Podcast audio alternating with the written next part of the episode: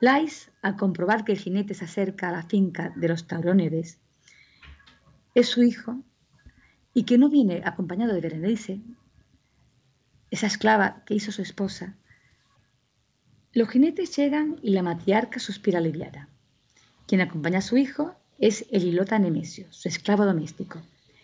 Les alegra porque el hilota es mañoso para cualquier tarea que se le encomiende.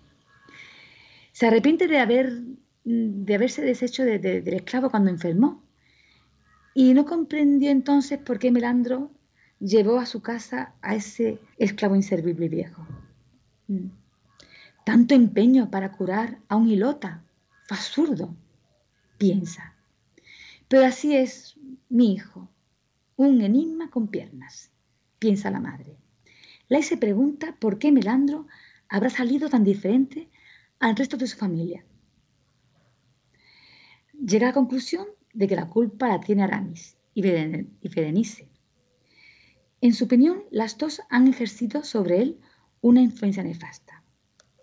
Melandro estaba destinado a las armas y a formar parte de la élite dirigente de Esparta, por su pertenencia a la aristocracia, como el resto de sus hermanos. Su destino se truncó a los seis años por una poliomielitis que casi se lo lleva al reino de Hades. Aramis se decidió en, su cuidado, pero Lai se desentendió del niño. La madre pensó que, aunque se salvara, las secuelas de la enfermedad impedirían a su hijo ser apto para vivir en el duro régimen espartano, lo cual conllevaba una muerte social. De haber sido más pequeño, lo había arrojado por el monte Taigeto, siguiendo las rígidas costumbres espartanas.